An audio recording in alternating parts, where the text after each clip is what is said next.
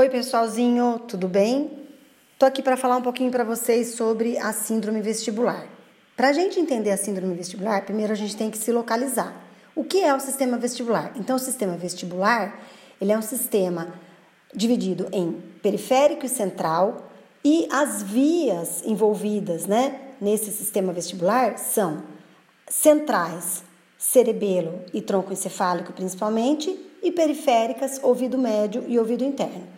E todas essas estruturas em conjunto, elas têm a função de manter a posição do corpo no espaço, manter a posição é, normal de olhos, cabeça, tronco, é, membros relativo ao uh, espaço que o cerca. Então, o andar do animal, a posição da cabeça, a posição dos olhos, o equilíbrio, a noção do corpo no espaço são todos controlados pelo sistema vestibular. Lembrando que ele pode ser dividido em central e periférico. E aí as uh, afecções que a gente pode então encontrar, né, quando há uma disfunção desse sistema vestibular, ou seja, disfunção nas estruturas do sistema vestibular, tanto central como periférico, são chamadas de síndromes vestibulares.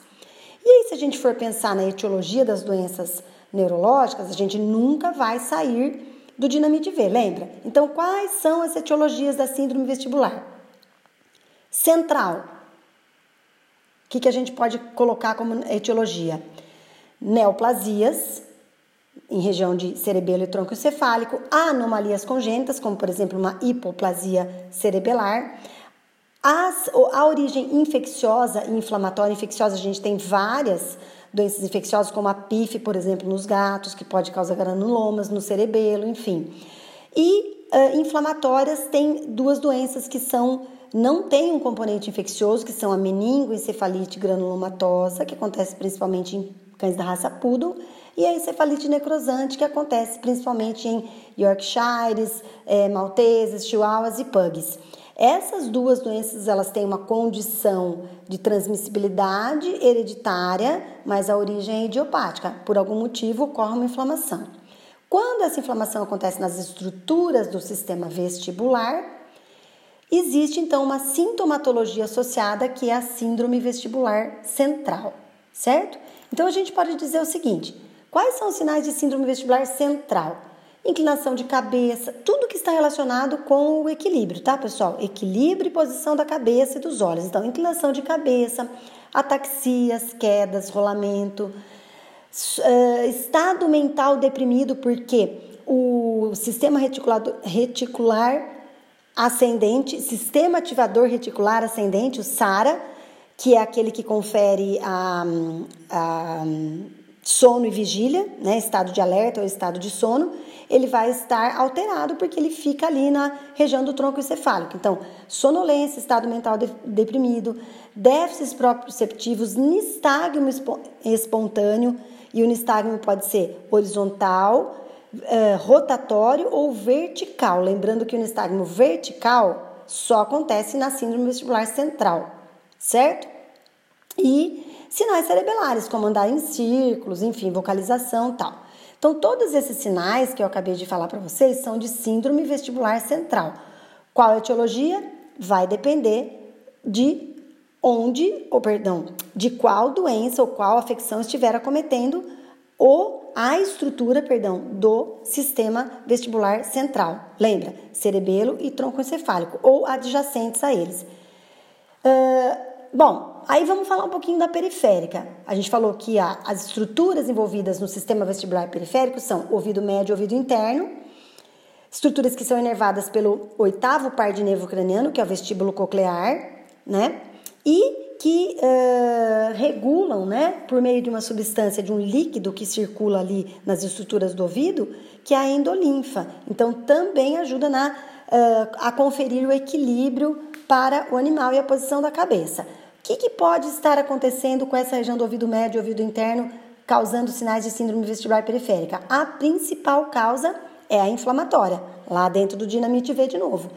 Que inflamatória? Inflamatória infecciosa, na verdade. Que inflamação nós temos no ouvido? Otites. Então, uma otite média ou otite interna já pode levar à disfunção eh, do sistema vestibular periférico, que é conferido pelo ouvido, e o animal ter sintomas.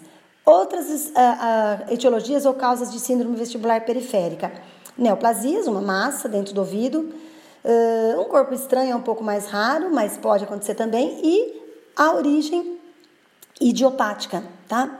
Lembrando que raramente, tem alguns autores até que falam que não acontece, síndrome vestibular central idiopática, ok? Só a periférica. O que é idiopática? A gente examina o ouvido, examina o animal, faz teste neurológico e não encontra uh, nenhuma alteração.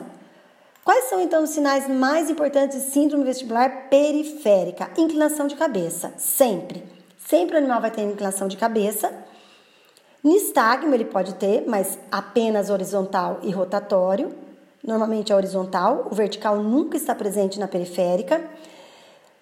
Pode ter déficits de uh, equilíbrio, como ataxia, queda? Pode, mas não é sempre, tá? Não é tão comum.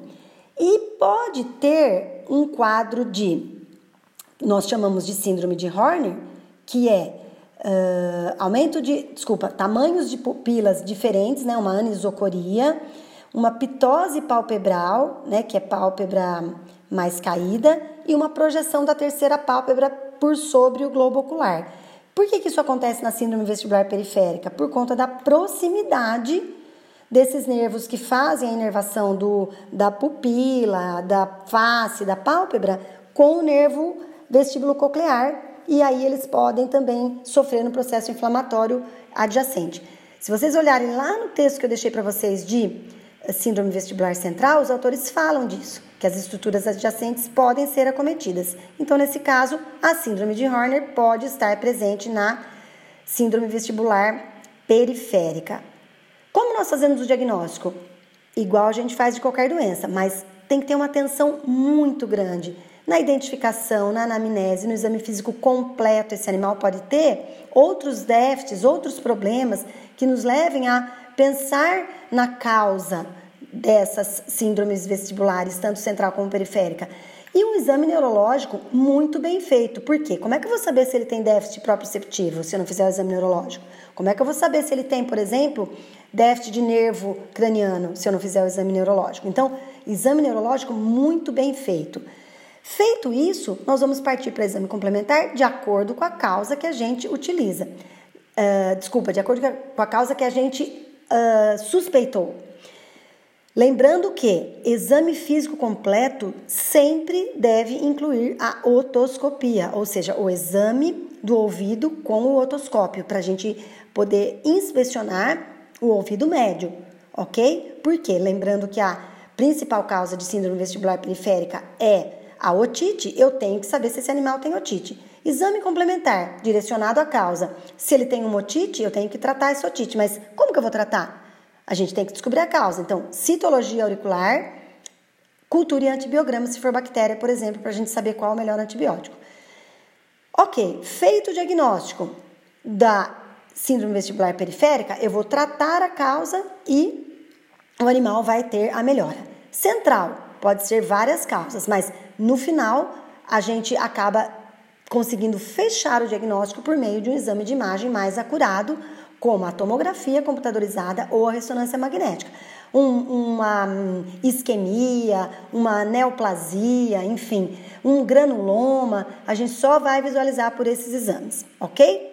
Tratamento da síndrome vestibular. Não adianta eu ficar falando aqui, vai depender da causa. De acordo com a causa estabelecida, nós vamos fazer um tratamento. O que, que eu posso fazer de auxiliar? Vitaminas do complexo B, principalmente a vitamina B1 e propentofilina, que é um oxigenador cerebral, melhora a circulação nos vasos encefálicos. O que mais que eu posso fazer? Se o animal tiver náusea ou vômito, porque esse, essa questão do desequilíbrio, né, de desequilibrar as estruturas que são responsáveis pela noção do corpo do espaço, pode levar a náusea e vômito também. E uma substância muito legal que a gente pode utilizar nesses casos para controle do vômito é a meclizina. O que mais que a gente pode fazer? Fisioterapia. Fisioterapia em centros especializados ou fisioterapia em casa mesmo, com massagem, estimulação da, das estruturas acometidas, então tentar voltar o pescoço para o lugar, massagear o pescoço, os membros, enfim. E uh, terapias uh, adicionais, como por exemplo a acupuntura também, podem ser utilizadas na eh, no tratamento, né, adicional, adjuvante aí que a gente faz da síndrome vestibular. Lembrando, pessoal, que não adianta nada fazer vitamina do complexo B, oxigenador cerebral, se não fizer tratamento da causa de base, ok? Espero ter ajudado e daqui a pouco a gente faz mais um falando de outras doenças aí para vocês. Abraço!